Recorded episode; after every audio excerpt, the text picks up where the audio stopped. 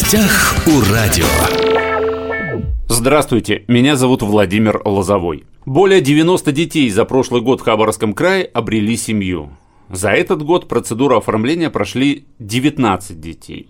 В идеале, конечно же, детских домов быть не должно, у каждого ребенка должна быть своя семья, но не так все просто. Сегодня у нас в студии Виктория Трегубенко, заместитель министра социальной защиты, начальник управления опеки и попечительства. Здравствуйте, Виктория Владимировна.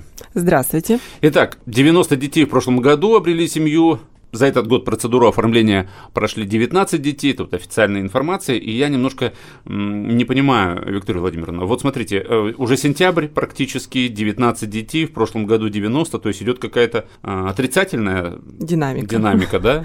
Не то чтобы отрицательная, просто для того, чтобы усыновить ребенка, родителю необходимо обратиться в органы опеки, пройти специальные курсы, пройти подготовку, а, получить медицинское заключение, что он здоров и может принять в семью ребенка, ребенка, далее подобрать себе ребенка в региональном или федеральном банке данных, и только после этого произойдет процедура усыновления. То есть к концу года вот наверстаем, я так понимаю, ну, как правило, как, как вариант может быть и такое, да, да. То есть к концу года может быть, э, потому что процедура усыновления, она проходит через судебное заседание.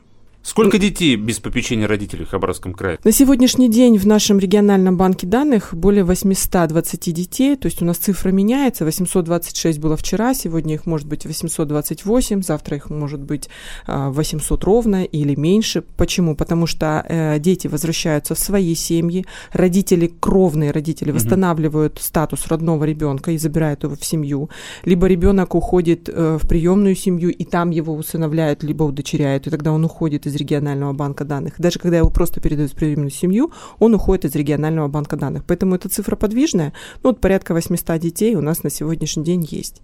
А вот вы говорите, что родные родители могут опять забрать ребенка в семью. Такое часто бывает? Да, такое есть. У нас есть родители, которые настойчиво изменяют свое поведение, изменяют свое отношение к ребенку, а, восстанавливают себя в судебном порядке в родительских правах и забирают детей из госучреждений. Интересно. Вы сказали, что есть региональный банк данных, да? Я так понимаю, там и можно узнать ту информацию о детях, которым нужна семья? Да, совершенно верно. Есть федеральный закон, э, который э, занимается конкретно федеральным и региональным далее банком данных. Там есть э, данные обо всех детях, которые уже получили статус ребенка, оставшегося без попечения родителей, либо ребенка сироты. Можно зайти на сайт усыновите.ру, либо на сайт регионального управления опеки и попечительства, и там посмотреть. У нас это называется рубрика «Срочно нужно нужна семья, а федеральный сайт усыновите.ру, там вообще дети всей Российской Федерации. Можно найти ребенка не только в нашем регионе, или наоборот, к нам приезжают из других регионов родители, говорят, мы вот у вас на сайте увидели ребенка, мы понимаем, что он наш, они приезжают к нам с пакетом документов, мы их ставим в региональный банк уже родительских данных, и они далее идут знакомиться с ребенком. В течение 10 дней они должны принять решение, принимают они ребенка в семью, либо не принимают. Если они принимают отрицательное решение, к сожалению, такие тоже бывают случаи, случае, то ребенок предлагается следующим родителям, подходящим ему по параметрам. То есть это возраст, пол, а, группа здоровья, а, его интересы. Самое важное, о чем мы говорим, мы подбираем не просто ребенка в семью, мы подбираем семью для ребенка, потому что интересы семьи должны быть завязаны на интересы ребенка. Если ребенок увлекается футболом, ну, очень нецелесообразно будет давать ему родители, которые занимаются вязанием. Ну, почему? Нет, вполне возможно. Противоположности тоже притягиваются. Может быть, он их научит, и они... Ведь дети нас тоже воспитывают. Усыновление, опека, попечительство. Виктория Владимировна, объясните, пожалуйста, вот разницу этих терминов. Приоритетная форма вообще в Российской Федерации принятая – это усыновление. То есть это конечная цель опеки и попечительства. Опека и попечительство – это по факту одно и то же, только отличается возрастом. Опека до 14 лет, попечительство после 14 лет. Это не полные, неполные кровные отношения. А ребенок не имеет права наследства, если только родители не примут такого решения в рамках законодательства, mm. ну, то есть не напишут специальные документы, да. Это не право обладания какими-то благами, которыми ранее обладала семья, то есть квартиры, машины и все остальное. Ну, то есть вот эти имущественные отношения, они здесь не рассматриваются. То есть у ребенка остается своя история со своей семьей, у а, приемного родителя остается своя история со своей семьей. Но они живут вместе, потому что приемный родитель принял решение сделать а, добро для ребенка оставшуюся ну, без казенном, да, да чтобы он не а жил он в государственном учреждении, а чтобы он все-таки получал навык а, социализации в семье, навык общения в семье, как строятся отношения между членами семьи, мама, папа, как они могут их построить, да?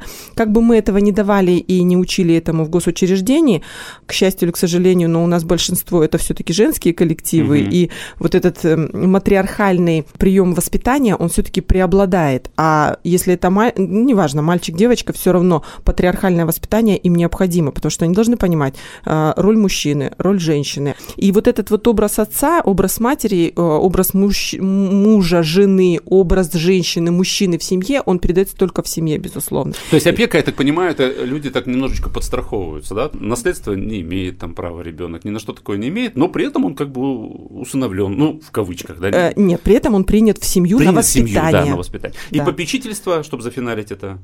Попечительство до 18 лет, с 14 до 18 а, лет. До 14 лет опека? Да. Там попечительство, да, все да. понятно. Что нужно обязательно оформить, пройти взрослому человеку, чтобы стать приемным родителем? Ну, зачем мы сейчас говорили. Да, а, первое, что он должен сделать, ну, принять для себя решение, хочу я этого или не хочу, прийти в ближайшее государственное учреждение опеки и попечительства, то есть это детский дом, ну, у нас в трех районах, Тугуро-Чумиканский, а я на Майский и, Пол, и Полина, имени Полина Осипенко, а там непосредственно территориальные отделы проводят это обучение. Сказать, я хочу пройти обучение в школе приемных родителей. Это услуга абсолютно бесплатная, доступная абсолютно любому гражданину, защищена законом, поэтому... Угу Пожалуйста, любой может попробовать. У нас есть родители, а, граждане, которые выходят со школы приемных родителей и говорят, я сто процентов понял, что это не мое, я никогда этим не буду заниматься, и это для нас тоже результат положительный, как для органа опеки, потому что мы понимаем, что ну, кому-то повезет и то есть не будет негативных последствий от принятия ребенка в семью. Хорошо, что сразу это решилось, да? Да, да, хорошо, что это сразу решилось, потому что, к сожалению, бывают у нас истории возврата из приемных семей, и семьи, э, мы говорим, чтобы они обращались до наступления кризисной ситуации, когда наступает только конфликтная ситуация, то есть, а, причем на курсах это все объясняется, почему ребенок фантазирует, почему ребенок врет, почему ребенок скрывается, почему ребенок наоборот гиперактивный, почему ребенок а, вдруг утихает или вдруг просыпается, какие могут быть наследственные э, позиции, которые, с которыми придет ребенок. Ну и э, немаловажный тот факт, что надо приемному родителю понимать, что ребенок придет со своей какой-то историей, со своим родом, со своим багажом э, генетическим, физиологическим, угу. э, там, родословным и так далее. Если это приемный ребенок, если это ребенок, принято решение, и в рамках курса приемный родитель сразу прием, говорит, что я буду усыновителем, родителям, он проходит другое э, психологическое обследование. То есть у него более глубокое психологическое обследование. И в рамках этого обследования как раз говорится о том, что можно быть усыновителем или можно сначала начать с приемного родительства, а потом пройти повторно вот э, психологическое обследование и уже принять решение, что будешь усыновлять. Усыновителями, наверное, маленьких детей берут, да? Э, зачастую, да, зачастую, да. Но у нас есть случаи, когда берут уже десятилетних а, детей. То есть не, нас, не, не опека, все-таки усыновляют да, прям. Да, да, у нас даже угу. есть случай, когда взрослый ребенок, которого взяли в 14 лет, в 16 лет принял решение, что родители должны стать ему кровными. Говорит, идите меня усыновите. Mm-hmm. При этом ребенок долгое время прожил в госучреждении, попал в семью, в семье пожил какое-то время и говорит, ну я понял, что я хочу быть вашим родным ребенком.